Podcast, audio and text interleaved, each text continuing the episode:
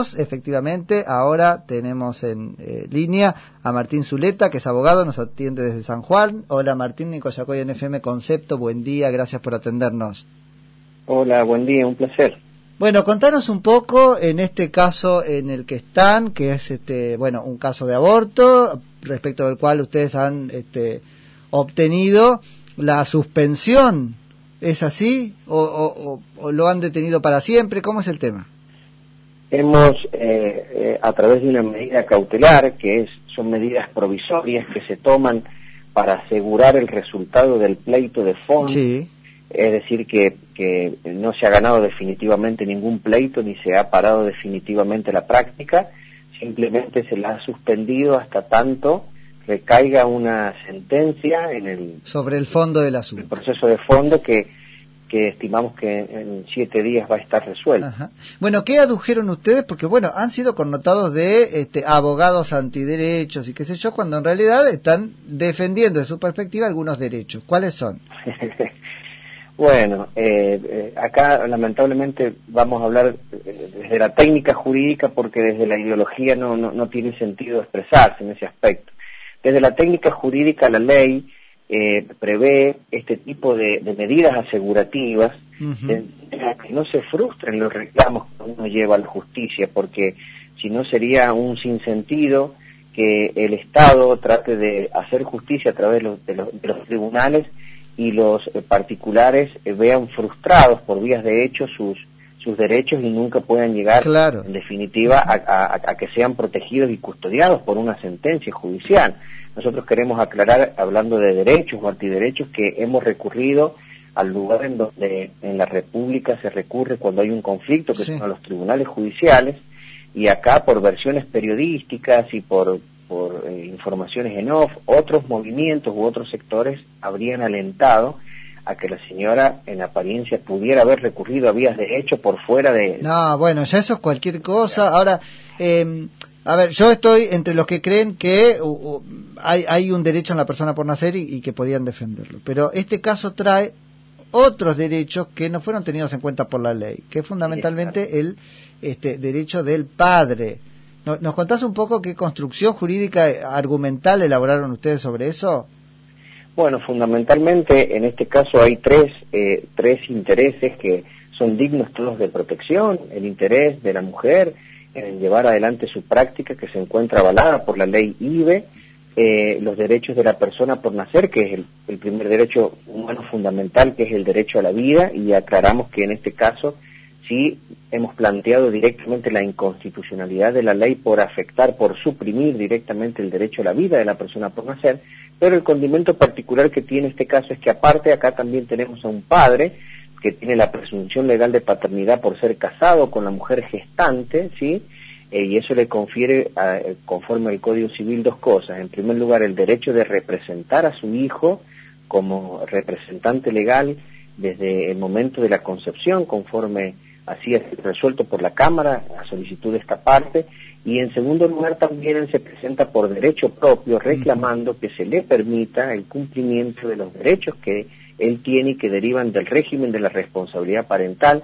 Y ese régimen también le impone deberes que están claramente establecidos dentro de los cuales, dentro de esos deberes está el deber fundamental de cuidado del hijo. Entonces, acá tenemos como eh, ese, ese conflicto entre tres partes, una parte que lamentablemente si no existiera el padre no tuviera ni voz ni voto porque la realidad es que la ley IBE no solamente ha dejado afuera al padre. Eso te iba a decir, por eso la inconstitucionalidad de la ley. Al, hijo. Claro, bueno. Hay un, vacío, hay un vacío muy grande porque yo he escuchado, obviamente me han entrevistado bastante, por, te imaginarás porque es un caso que es muy sensible para la sociedad argentina y uno lo entiende y trata por eso de, estar requerimiento de, de, los colegas y de la sociedad. Eh, pero en todos lados es como que se está planteando y no nos queremos prestar este debate como que es un derecho del padre contra el de la madre y se está como prácticamente asumiendo que este niño eh, no tiene ningún tipo de derecho. De hecho, si tuviera el padre, este niño no sería absolutamente escuchado por nadie, ¿sí?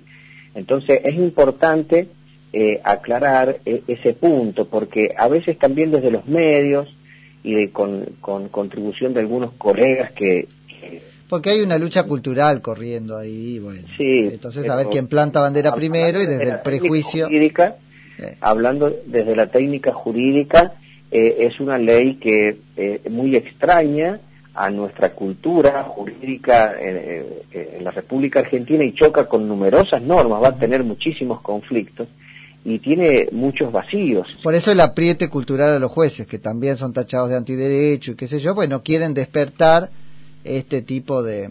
No, no quieren habilitarles espacio para que hagan este tipo de razonamientos sobre la ley que tiene costados cuestionables. Es muy cuestionable y, lo, lo, primero que es cuestionable es eh, cómo la comunican, porque la comunican de forma tal o de manera tal que si yo no supiera de derecho, pareciera ser que la ley IBE es como una super ley que nadie puede discutir. y la ley IBE es una ley más dentro del plexo jurídico normativo de, nuestro país, que se encuentra a la altura del Código Civil y que se encuentra por debajo de la Constitución y de numerosos tratados internacionales. Entonces, eh, eh, plantear como que la ley IBE le da un poder absoluto y soberano a la mujer y que no puede discutirse de ninguna forma y de ninguna manera, es algo que... Pero eso es una campaña de desinformación consciente que se, que se instaló. Sí, es información consciente y eso es el verdadero logro de este precedente que ha salido de, los tribunales de San Juan, de la Cámara Civil de San Juan, el verdadero logro que ha sido un fallo por unanimidad y muy bien fundado, es precisamente poner en cuestión esta pretendida idea de que la mujer tiene un derecho absoluto como soberano sobre su cuerpo, porque acá la justicia, invocando normas eh, vigentes también en nuestro derecho, le ha dicho a la señora, en este caso concreto y particular, mire, eh, usted no puede llevar adelante la práctica hasta tanto se resuelva la cuestión de fondo. Ya es algo importante porque estamos diciendo, nuestros tribunales están, están, diciendo que este derecho sobre su propio cuerpo no es absoluto, no, tiene que es, dentro de un marco. Además es irreversible para las otras dos partes, pero también es verdad que tiene que decidir pronto porque la ley IBE pone una ventana y, y la justicia no puede dejar pasar esa ventana dentro de la cual tiene el derecho positivo de, de ocurrir el IBE.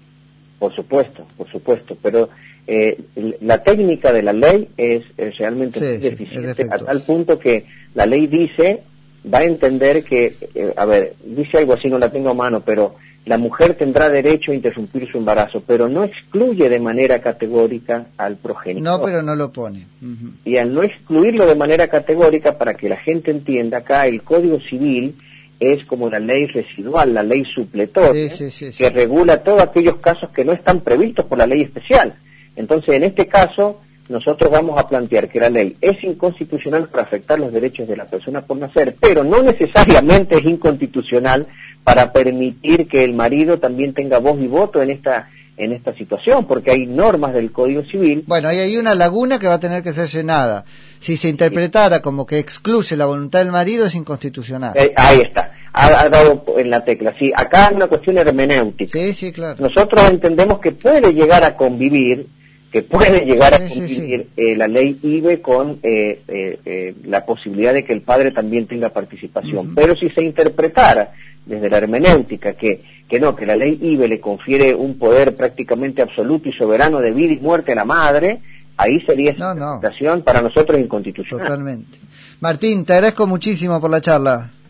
Un abrazo grande. Te mando un abrazo. Es, es Martín Zuleta, abogado este, que nos atiende desde la provincia de San Juan. Creo que lo tenemos Aguirre ahí todavía, nos estás esperando, Javi. Sí, Nico.